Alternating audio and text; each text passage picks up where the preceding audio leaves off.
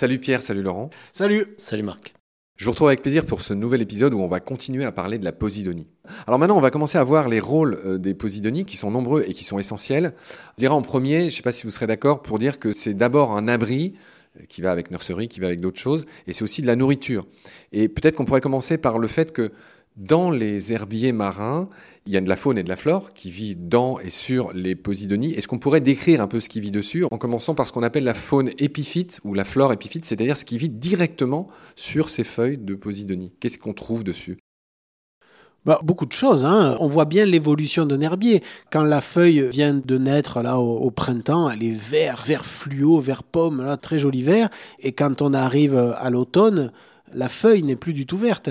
Elle est devenue euh, marron, gris, et elle est couverte d'épibiontes, des petits bryozoaires, ces animaux qui font comme des petites logettes euh, calcaires, qui ressemblent à une sorte de fine dentelle qui va recouvrir euh, les feuilles, des petites colonies d'hydraires, ça fait comme des tout petits polypes, des sortes de mini-anémones reliées les unes aux autres par un, petit stolon comme ça.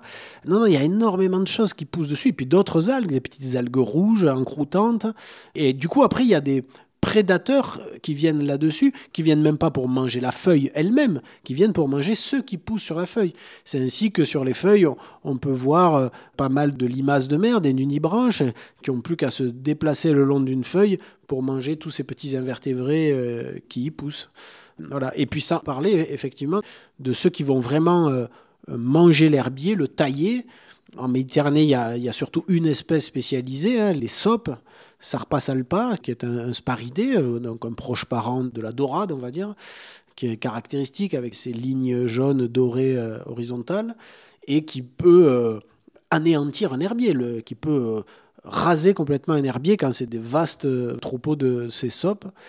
voilà. D'ailleurs, on s'inquiète aujourd'hui de l'invasion en Méditerranée des poissons lapins qui arrivent de mer Rouge et qui sont aussi des poissons herbivores et qui pourraient encore plus affaiblir les herbiers euh, s'ils devenaient euh, dominants. Après, je crois qu'on s'est aperçu dans des études récentes que les sopes, effectivement, mangent l'herbier, croquent l'herbier, mais probablement peut-être même plus pour les épibiontes que pour l'herbier lui-même.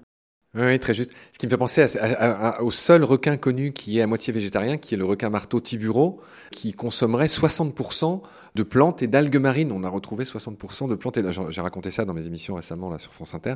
Peut-être vous êtes surpris de savoir non, que je savais pas. Il y a, il y a un requin qui est en effet qui est quasiment à moitié euh, végétarien. végétarien. Bref, c'est pas notre sujet du jour. Donc, tu as très bien expliqué, Laurent, effectivement, qu'il y a beaucoup de vie sur ces plantes. On qualifie ça d'épiphyte, hein, c'est un peu comme les orchidées, c'est-à-dire que ça vit posée sur une autre plante, c'est ça que ça veut dire juste. Et parmi ça, il y a des animaux, il y a des plantes. Parmi la faune, il y a des tuniciers, il y a des vers, il y a des hydrozoaires, comme tu as dit. Et parmi la flore, il y a toutes les algues. Leur nom scientifique, c'est les chlorophycées, c'est-à-dire c'est les algues vertes, les phéophycées, les algues brunes, les rhodophycées, les algues rouges. Toutes sortes, voilà. Et tout ça, ça vit sur ces plantes. Et tout ça, c'est ce qui est posé dessus et ce qui bouge pas. Mais il y a aussi ce qu'on appelle la faune vagile, justement. Alors, bien que tu l'aies déjà un peu dit, est-ce que tu peux nous expliquer c'est quoi la faune vagile? C'est une faune qui vit sur le fond, hein, bien sûr, mais qui n'est pas fixée. C'est euh, une étoile de mer, un oursin, un, crustacé, un petit crabe, un, coquillage, un mollusque, enfin tous ces animaux qui se déplacent et vivent dans l'entrelac des feuilles de l'herbier, voire même dans le, le réseau de rhizomes, dans ce jeu de racines plus ou moins pénétrables par toute cette faune qui s'y euh, réfugie. Ils trouvent là à la fois le, gîte et le couvert. Voilà.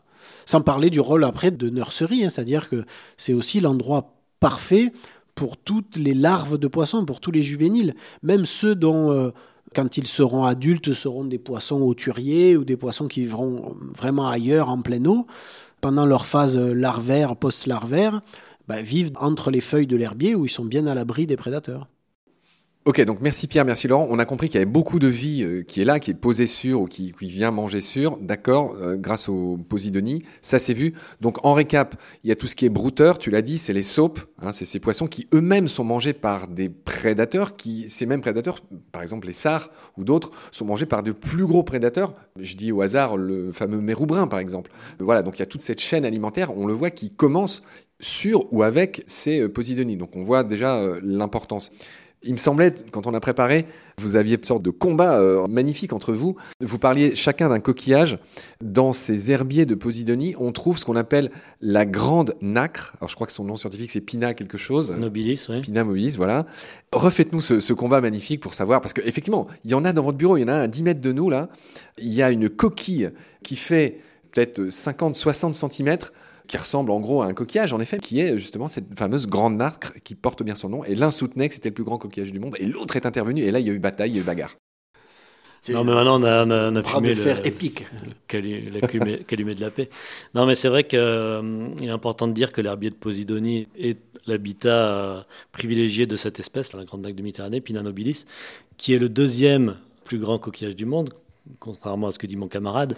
Qui prétendrait que c'était le bénitier. Non, c'est vrai. Mais je, me demande quand même si dans la longueur, tu vois, je, suis d'accord, le bénitier est plus lourd. La, quantité de calcaire qu'il accumule, ça pèse des dizaines et des dizaines de kilos, un bénitier géant, comme on voit encore en Australie.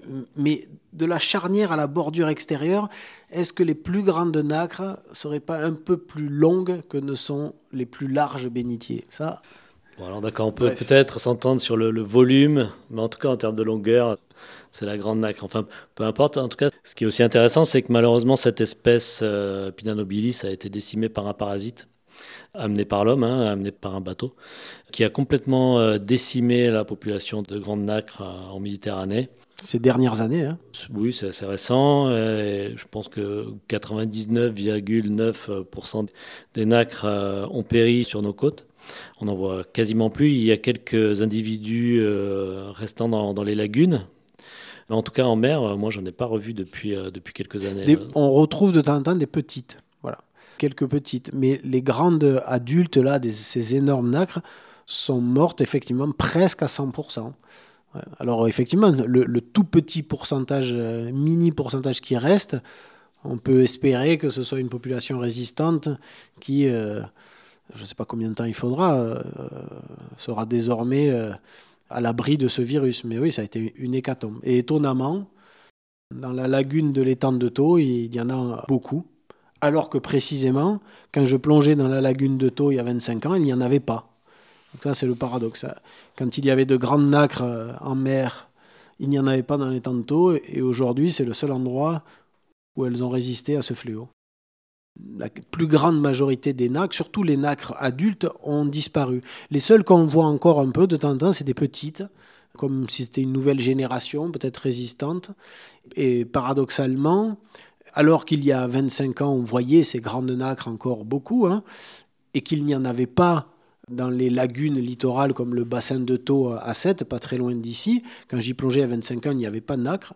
Puis ces nacres, par hasard, sont arrivés dans les temps de Thau. Et paradoxalement, le seul endroit où elles ont assez bien euh, résisté à ce protozoaire là, qui les a euh, éradiquées partout ailleurs, eh ben, c'est dans les lagunes, là où elles n'étaient pas il y a 25 ans. Voilà. Très bien. Donc on a vu qu'il y avait un énorme rôle d'abri, de nurserie et de nourriture et de départ des chaînes alimentaires. Ça, c'est vu. Pierre, peut-être tu pourrais nous dire un mot sur un autre rôle très important de ces herbiers de Posidonie il n'y a pas que les Poséidoniens, il y a aussi les austères ailleurs, dans d'autres pays, etc., dans d'autres océans. Tiens, il y a une petite parenthèse qu'on fera dans un autre épisode parce que je sais que ça t'intéresse beaucoup. Tout à l'heure, tu me disais quelque chose de très juste et de très poétique et de très intéressant à la fois. Tu me disais que la mer Méditerranée, c'était presque une insulte parce qu'elle devrait s'appeler un océan. Et c'est un petit teaser que je fais pour un prochain épisode parce que c'est un avis que tu as. Tu es révolté par le fait qu'on appelle la mer Méditerranée mer. Révolté, c'est un peu fort, mais j'aime bien l'idée de dire que la Méditerranée est moins une grande mer qu'un petit océan. Oui, très juste. On verra pourquoi dans un nouvel épisode. Quelques années, euh, on a fait un, livre qui s'appelait Planète euh, mer, Planète Méditerranée. Oui.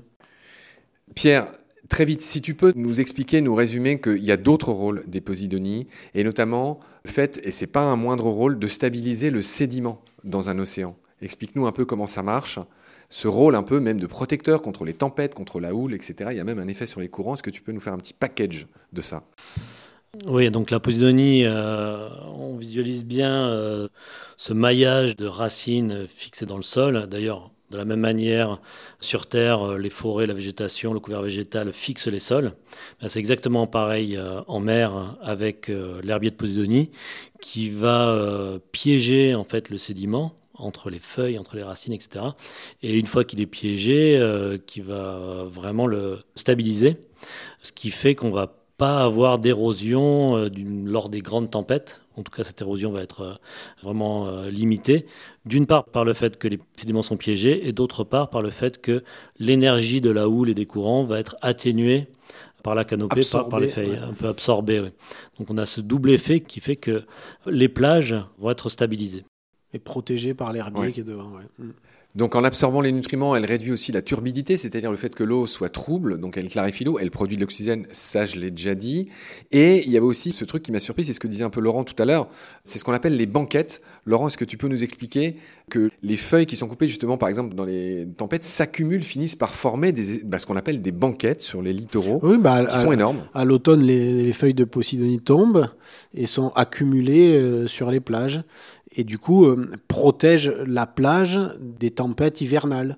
Quand la tempête en hiver arrive, eh bien, elle va manger euh, la banquette plutôt que manger la plage. Voilà. Et euh, c'est pour ça qu'il a fallu à une époque lutter contre certaines communes littorales, parce qu'évidemment, forcément, ces feuilles un peu en putréfaction, enfin, euh, ça dégage une petite odeur, c'est pas très agréable, marcher dessus c'est un peu mou. Et donc il y avait des communes littorales qui euh, envoyaient des tractopelles sur les plages pour enlever les banquettes. Sauf que enlever les banquettes, c'est laisser à nu la plage au moment des tempêtes hivernales et c'est perdre les plages et voir ces plages réduire à chaque nouveau printemps. Donc aujourd'hui, je crois, il est euh, clairement interdit de toucher aux banquettes pour limiter cette érosion. Parfait, messieurs. Je pense qu'on a bien exploré les différents rôles des Posidonie. On en verra sans doute d'autres dans les épisodes qui vont suivre. Si vous n'avez rien à ajouter, je vous dis prenez soin de vous et de ce qu'il y a autour de vous, et y compris au fond des océans. Et d'ici là, je vous retrouve avec plaisir. Prenez soin de vous. Salut. Salut. Salut Marc.